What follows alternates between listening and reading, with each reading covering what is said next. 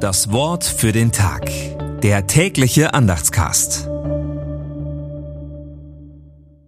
Montag, 4. September 2023. Ist das nicht der Sohn des Zimmermanns? Heißt nicht seine Mutter Maria und seine Brüder Jakobus und Josef und Simon und Judas? Matthäus 13, Vers 55. Gedanken dazu von Ecke Hartgraf. Jesus ist eine historische Person. Immer wieder wird in Frage gestellt, ob denn Jesus wirklich gelebt hat oder ob er nur eine erfundene religiöse Figur sei. Der Bericht aus seinem Herkunftsort Nazareth spricht eine deutliche Sprache. Jesus war bekannt als Sohn des Josef und der Maria. Seine Brüder und Schwestern, die nach ihm aus dieser Ehe hervorgingen, lebten dort.